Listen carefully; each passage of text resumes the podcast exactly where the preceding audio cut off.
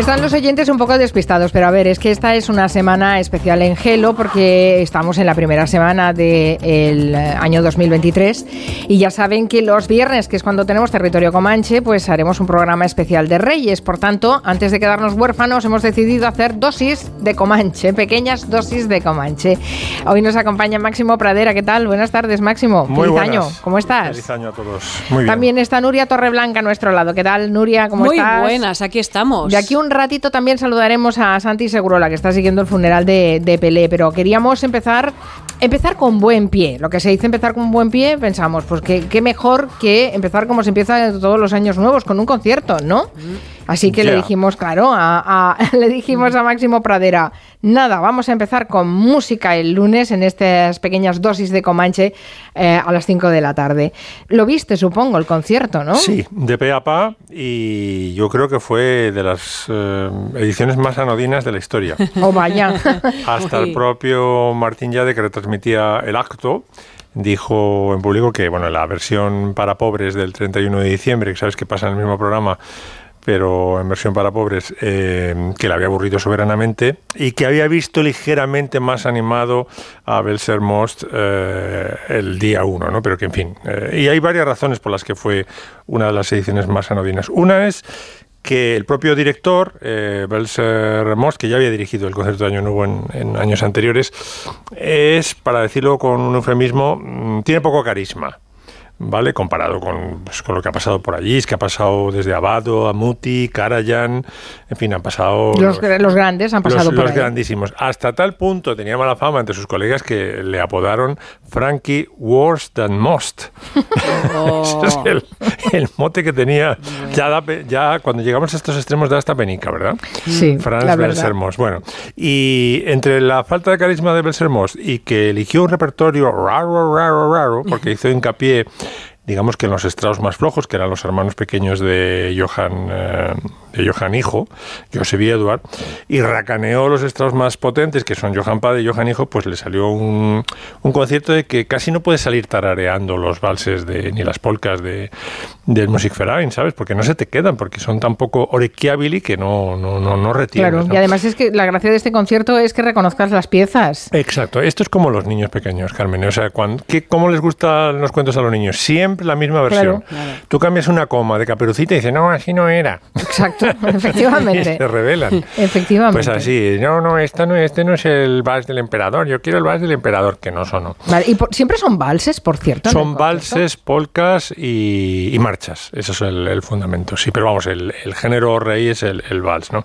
Entonces os propongo, dado que el repertorio era bastante flojístico, pues en vez de hacer un repaso de lo que se tocó ayer, hablar de los orígenes y De características. los que echaste de menos. No, bueno, de, de la esencia del vals, que es la pieza reina del concierto de Año Nuevo, ¿no? Y de las piezas que, que- De la esencia del vals y de las piezas que se tocan siempre, que, que son las tres propinas. Es decir, se acaba el concierto y todo el mundo sabe que hay tres propinas y además se filtran a la prensa desde meses antes y se sabía que iba a ser una polka, en este caso fue un, un galop, que es el antecesor de la polka, que fue de Johann Strauss hijo, el Danubio Azul, que no puede faltar, que es cuando Empieza el tremolando de las cuerdas, el público aplaude, el director, bueno, hacen una, una gracieta ahí, ¿no? Que el director se vuelve, dice, bueno, tal, eh, feliz año, hay una especie de diálogo, y luego la marcha Radesky de la que luego hablaremos. Entonces, la esencia del vals. El vals viene, no se parece a nada, querida Mari Carmen y querida Nuria, no se parece a nada porque tiene una cosica entre el segundo y el tercer tiempo que los vieneses llaman schlepp o schleppen, que es una especie de arrastre eh, que no tiene ningún otro vals, ni el vals ruso, por ejemplo, los vals que pudiera meter Tchaikovsky o Sostakovich y tal, y que vais a... Hay, fíjate, es una cosa tan sutil, por supuesto, no se escribe, sino que los vieneses que llevan el vals en la sangre lo hacen en la ejecución, ¿vale? Pero es como el swing, que no, no, no lo puedes escribir. Claro. Alteras las notas porque llevas toda la vida mamando esa música, ¿no?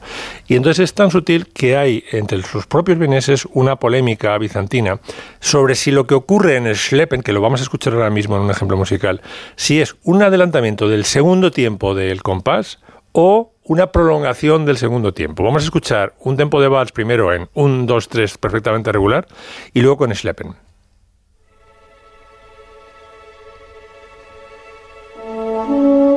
No, me parece que mm, no me he entendido yo con Joan. Es la acentuación del vals eh, lo que tenemos que escuchar, que son dos ejemplos en, piano.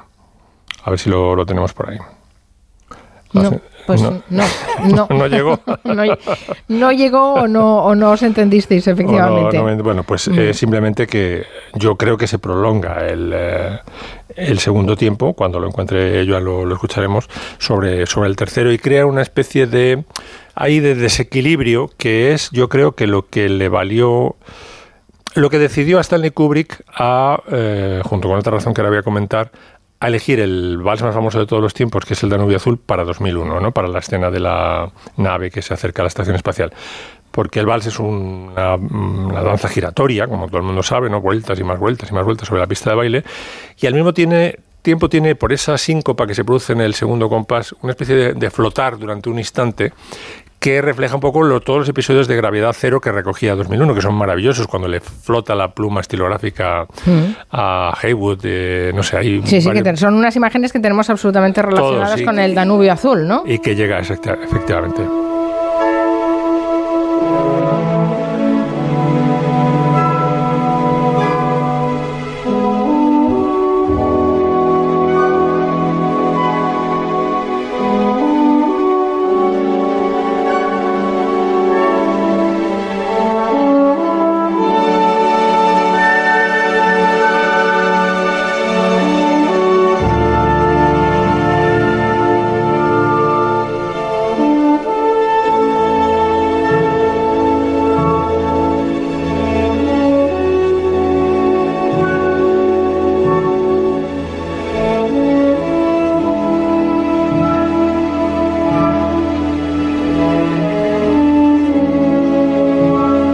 Danubio Azul que estamos escuchando em, no es muy no, es como el que yo tengo en la cabeza. ahora, ahora, ahora. ahora sí, ahora sí. la intro larguísima, claro. Me la comía la intro. Para despistar. Ah, claro. ahora sí. todavía estamos en, en 6x8, o sea, vamos a 2. Y ahora ya entra el primer tema, que es el que suena a los politonos. y que acabamos odiando. Pues, ah, este era el primer tema del Danubio Azul. Bueno, ¿de dónde viene el vals? Porque, claro, ¿cómo es posible que se, se instaure una pieza de baile en el 19 que habiendo habido una eh, pieza como el minué durante todo el siglo XVIII, que era la pieza reina ¿no? de, de, todos los salones eh, aristocráticos. Es 3x4 también, ¿no? Que es 3x4, era la pieza en 3x4 por antonomasia durante todo el siglo XVIII, mm. incluso yo creo que hasta viene un poco entrado el siglo XIX. Bueno, pues viene de que eh, al finales del siglo XVIII, tener presente a María Antonieta, por favor, un momento. ¿Os acordáis de esas cosas que montaban en el Trianón, en Versalles, donde se hacía como aldeas de campesinos, jugaba la pastorcilla y había como un interés en todo, en todo lo dieciochesco por, el, por la vida bucólica? Como se aburrían, ¿sabes? En, Versalles, pues decía, vamos a jugar a los pastorcillos y tal. Bueno, pues esta, María Antonieta, como sabéis, era hija de María Teresa y hermana del emperador de, de Austria. Esta, este interés por lo bucólico se empieza a, difundir por toda la aristocracia y los aristócratas vieneses empiezan a interesarse por una danza campesina que es el Landler. El Landler era una danza mm, más lenta que el vals, se bailaba con botones, eh, digo botones de botas grandes, ¿no? Ah, vale, porque ahora... De grandes botazas. Ahora me estaba imaginando una, danza con botones. con botazas. Con pisando así un poco fuerte el primer tiempo sobre el suelo del establo. Y es la danza que suena en Sonrisas y Lágrimas con la que ligan eh, Fontrap y María. ¿Por qué? Porque él, como aristócrata, lo que estoy diciendo, se interesa. Ah, mira, esta, esta, esta, esta joven campesina, mm. María, que me traen del convento, esta, esta joven rústica, sabe bailar el lander. Voy a ver si lo bailo con ella. Esta es la escena de Sonrisas y Lágrimas. Liesel, ¿con quién estás bailando? ¿Con nadie? Pues tienes pareja. ¿Me concede este baile? Con muchísimo gusto, caballero. ¿Por qué no me habíais dicho que sabíais bailar? Por miedo a que usted nos hiciera bailar a todos juntos, los bailarines de la familia Trapp. Este es el Ladler. es mucho más lento. La Ledler, una danza popular austríaca. Enséñeme. No, Kur, no la he bailado desde que era niña. Aún se acordará. ¿Quiere? Pues... Por favor. Bueno, ven, vamos a intentarlo. Tú te inclinas y yo hago una reverencia. ¿Así? Muy bien, ahora un pequeño paseo hacia allá. Un, dos, tres, un, dos, tres, un, dos, tres, un paso juntos. Un saltito, otro y vuelta de espaldas. Oh, no ha salido bien. Otra vez. Un saltito, otro y vuelta. No se baila exactamente igual. Qué, complicado lo explica esta señora. El vals es muchísimo más fácil si te dibujas una circunferencia mental en el suelo y bailas sobre ella, claro. Por cierto, ayer hicieron sonrisas y lágrimas. Sí, Pensamos en ti, que sabemos, que sabemos que es tu peli preferida. Está pues bien. Supongo que luego cuando me dé la vez, yo le dé la vez a Segurola, hablaremos de Eleanor Parker y de, la que es una mujer que a ambos nos fascina. Bueno, entonces, claro, como se bailaba con botazas y es un baile que llega a, las, a los salones eh, aristocráticos eh, vieneses, dices que vamos a poner el parque perdido, o sea, lo vamos a, lo vamos a destrozar.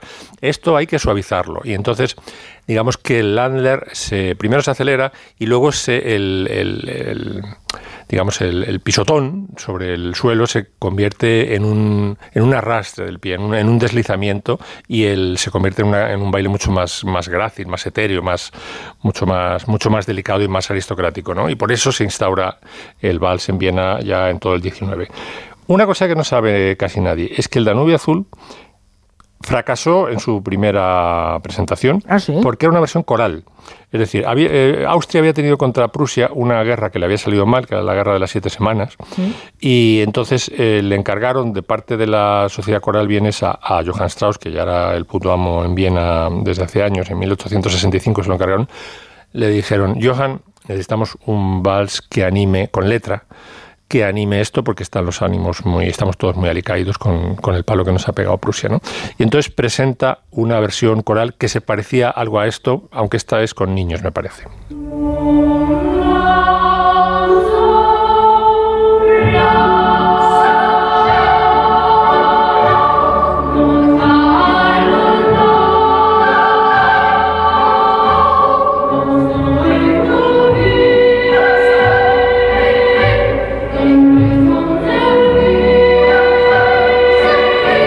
colonia vale. Sí. Y sopas. La verdad es que, la verdad es que esta, esta versión eh, no, no, no, engancha tanto. Entonces eh, se quedó un poco mortificado Johann Strauss, hijo. Dijo, pues eh, aquí hay música de primera, esto lo tengo que hacer yo valer, como sea. Y un poco tiempo después hizo ya la versión orquestal y ya fue, a, arrasó, ¿no? Pero en la primera, fíjate, en el, en el estreno no, no consiguió meterse a los bieneses en el bolsillo y eso que era ya una, una estrella internacional como, como lo había sido su padre, porque su padre fue un, un monstruo con el que se lleva, por cierto, a muerte, o sea, se lleva fatal. ¿no? Eh, Claro, como este vals suena, yo creo que en Viena debe sonar una, un Danubio azul cada minuto, ¿no? Mm, muchos nos preguntamos, y el mundo se pregunta, ¿cuál es la mejor versión que hay de, oye, me quiero comprar el Danubio azul o quiero tener en mi playlist de Spotify la mejor versión de todos los tiempos? ¿Mm? Los expertos dicen que la mejor versión de todos los tiempos es una del año, de los años 80, de 1986-87, de Karajan al frente de la Filarmónica de Viena en un concierto de fin de año que es esta.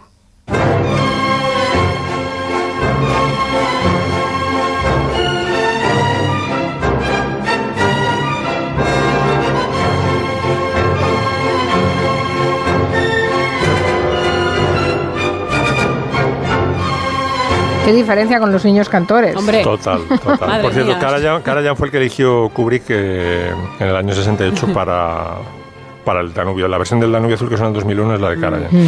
Y luego, bueno, pues ya que estamos escuchando la mejor versión de todos los tiempos, ¿cuál es la peor? ¿Cuál decís que ah, es la peor? hay peor? Sí, sí, sí, sin duda ninguna. Hay, mira, en los años 70, en Portsmouth, en el Reino Unido, se formó eh, en la Escuela de Arte una orquesta de aficionados donde estaban invitados no músicos, eh, es decir, estaba invitado todo el mundo, era una escuela de arte, no, eran de músicos, ¿no? Y entonces, eh, bueno, te podías pedir cualquier instrumento mm, y el único, no, hace falta que supieras música, solamente que mostraras interés por tocar y por estar en la banda, ¿no? Y lo dirigía un compositor inglés llamado eh, Gavin Bryars. Y entonces la única condición que puso Gavin Bryce era que no intentaras tocar mal a propósito. Es decir, que tocaras lo mejor posible, aunque no tuvieras ni pajolera idea de tocar un instrumento sinfónico. ¿no? Y entonces eh, llegaron a se hicieron tan famosos por lo mal que sonaban sin querer que llegaron a interpretar piezas en el Royal Albert Hall, que ahí no toca cualquiera, ¿no? En el año 74 se presentaron los de la Portsmouth Sinfonía en el Royal Albert Hall. Y su versión del Danubio Azul suena así.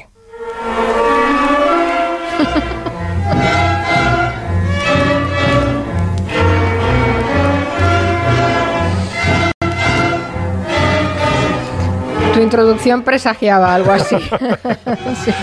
Yo no me lo esperaba cuando, los, cuando lo leí.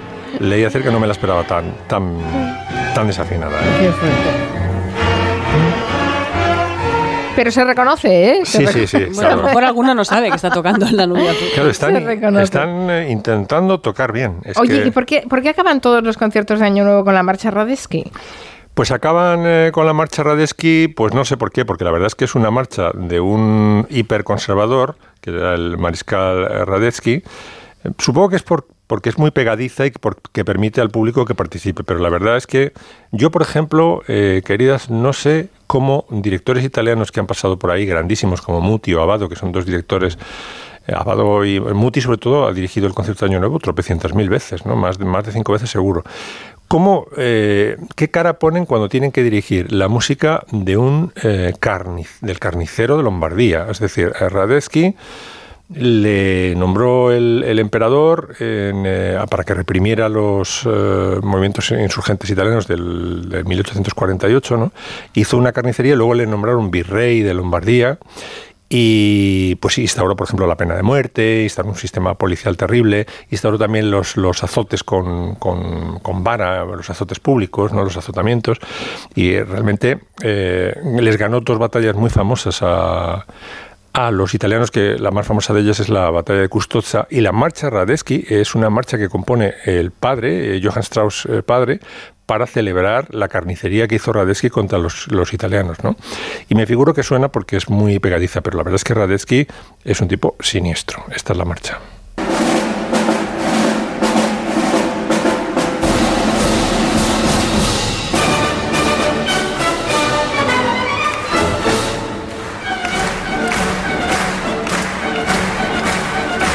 Pues conociendo la historia no se entiende el entusiasmo y la gente aplaudiendo. y Claro, es como, es como, en España si eh, aplaudiéramos a Keipo de Llano, a Millán Astray. Ay, esta es la, la- la marcha Keipo de Llano. tararán, pararán. No, no, no, no se entiende. ¿Cuál es el único, lo único que le tenemos que, agradar, eh, que agradecer a Radetzky? Que cuando fue gobernador en Milán, eh, sabéis que la, la famosa milanesa, la cotoleta milanesa, se la servían, él se enamoró de esta cotoleta milanesa y entonces se hizo dar la receta. Cuando ya se fue de Milán, se la llevó a Viena y claro, por el poder eh, del, del imperio, ¿no? la receta de la milanesa se extendió por toda Europa y hoy es eh, mundialmente famosa. ¿no? Pero allí lo llaman schnitzel. ¿no? Habéis- si habéis estado en, en Viena, lo- la, la milanesa que nosotros llamamos milanesa, y los argentinos ni te cuento, lo llaman schnitzel. Bueno, pues eh, se extendió por todo el mundo gracias al mariscal Radetzky. Qué fuerte. Bueno, mira, son cosas que nos enteramos eh, eh, aprovechando que empezábamos con música esta, esta primera semana del mes de enero. Voy a saludar a Santi Segurola, no sé si nos está oyendo. ¿Qué tal, Santi? ¿Cómo estás? Feliz año. Muy bien, un poco resfriado, pero bien. Bueno, uno más a sumarse. Hay un montón de gente Sí. resfriada, con la voz tomada o con... Eh, antes He hablábamos... oído- perdona, he oído algo de Leonor Parker y ya me he puesto. Ya, es lo que te iba, es lo que te iba a decir. Que En primera posición de saludos. sí. Exactamente. Bueno, bueno, también estuvo Nuria, Nuria Torreblanca ahí pendiente del sonrisas y lágrimas, que creo que es algo que os hermanó a todos en la distancia, porque ayer se vio en la tele, ¿no? Yo sobre todo, bueno, me acordé de Máximo cuando sonó esto, por ejemplo. Estrato de varón, selvático. ¿Qué, letra? Do estrato de varón re selvático animal. Sí, la letra que es ayer- tremenda. Es tremenda. Ayer por la tarde, Julie Andrews, de repente, trending topic, toda la tarde. Yo digo, ¿qué ha pasado? Ya me asusté. No, es que estaban emitiendo sonrisas y lágrimas. Pero no sé si estuvisteis pendientes un poco de, de lo que pasaba en el mundo, porque en Miami, Miley Cyrus acabó el año con un concierto espectacular emitido en la NBC, en el que contó con invitados. Y la invitada más destacada, pues por lo- la parte sentimental, fue Dolly Parton.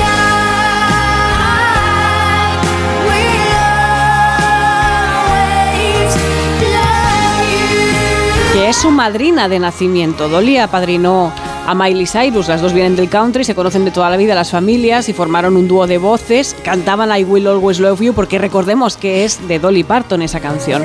También cantaron juntas una muy popular ya mismo que es Jolene.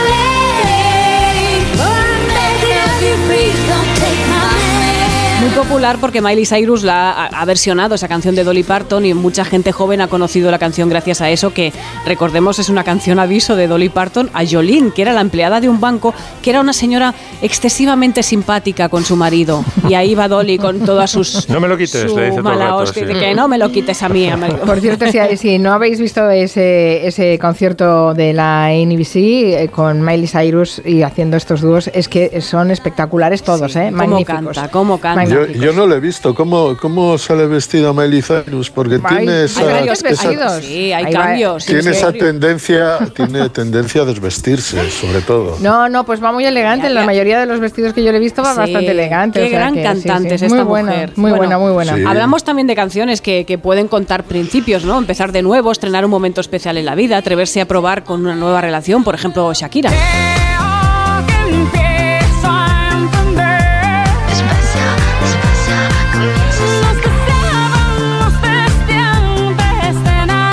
De la intuición, esa canción en la que se palpaba la euforia del nuevo amor, lo de pasar a la acción.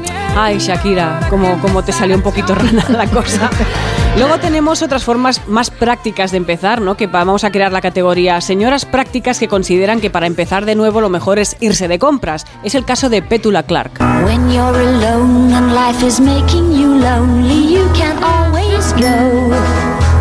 Downtown. When La señora que no está de tonterías, que dice que cuando todo se desmorona hay que ir downtown, que significa me voy al centro de la ciudad y ahí ves las luces, te olvidas de todo. O sea, Petula Clark claramente era de Vigo en estos días en que tiene el centro tomado por 20 millones de LEDs que les ha puesto Abel Caballero. Y de Vigo a Los Ángeles, un salto para escuchar, por ejemplo, a The Black Eyed Peas. Es empezar con mucha marcha, ¿eh? Con esto arrancas, te pongas como te pongas con esta canción. Y ahora, por ejemplo, ¿qué os parece si escuchamos uno de los mejores principios de canción de la historia?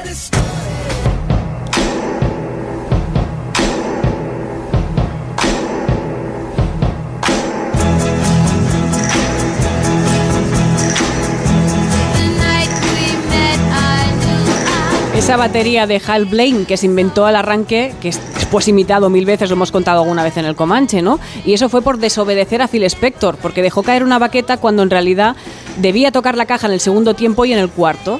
Así, por lo chulo que era, pues ha creado, creó, digamos, historia con eso, ¿no? Y de ahí a un gran principio de película. Yo tenía una granja en.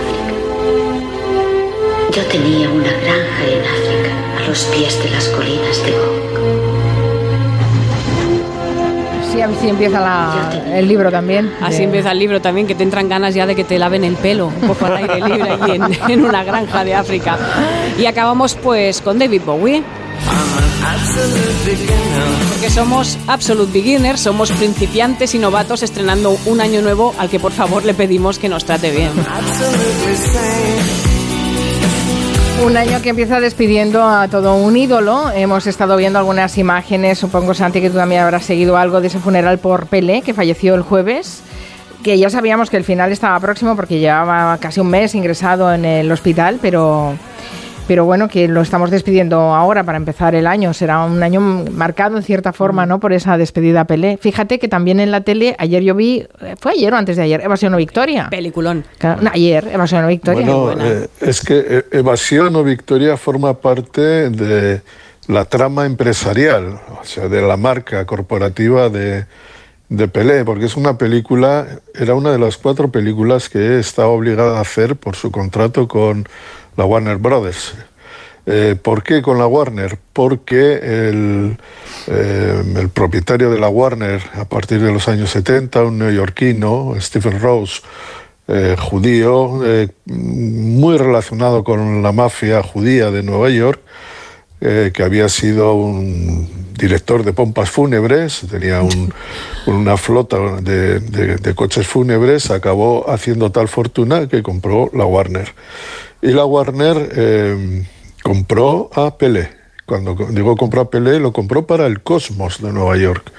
Y ese fue el gran salto de, de Pelé dentro de la escena mundial, el hecho de que Pelé, ya retirado desde hace un año en el fútbol, apareciera por Nueva York, fichara por el Cosmos con el mayor contrato en la historia del deporte, cosa que eh, hizo que los americanos se, se llamaran las, las manos a la cabeza porque precisamente el fútbol en Estados Unidos no tenía ningún éxito. ¿Y cómo era posible que un equipo que estaba en números rojos, que no lo conocía nadie, que había nacido en 1971, fichara en 1975 por una cantidad de 4 o 5 millones de dólares de los de entonces a Pelé.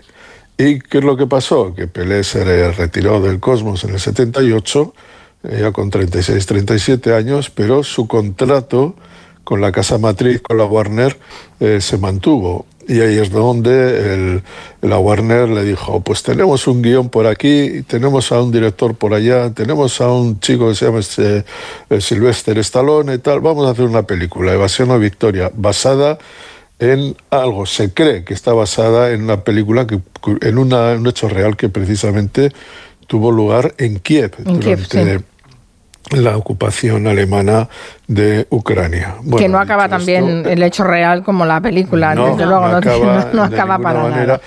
En realidad es una película, es un cómic, eh, en la película eh, de Evasión a Victoria, pero tuvo un exitazo enorme.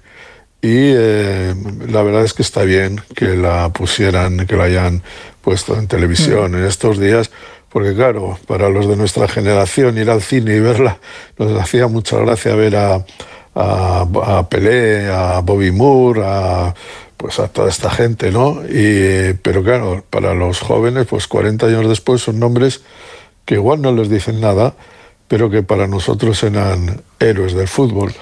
Y Pelé es el que ha quedado siempre por encima de todos porque yo siempre digo que Pelé es como el- la barra de iridio que está el- en el Museo de Pesas y Medidas de París, que es el metro patrón.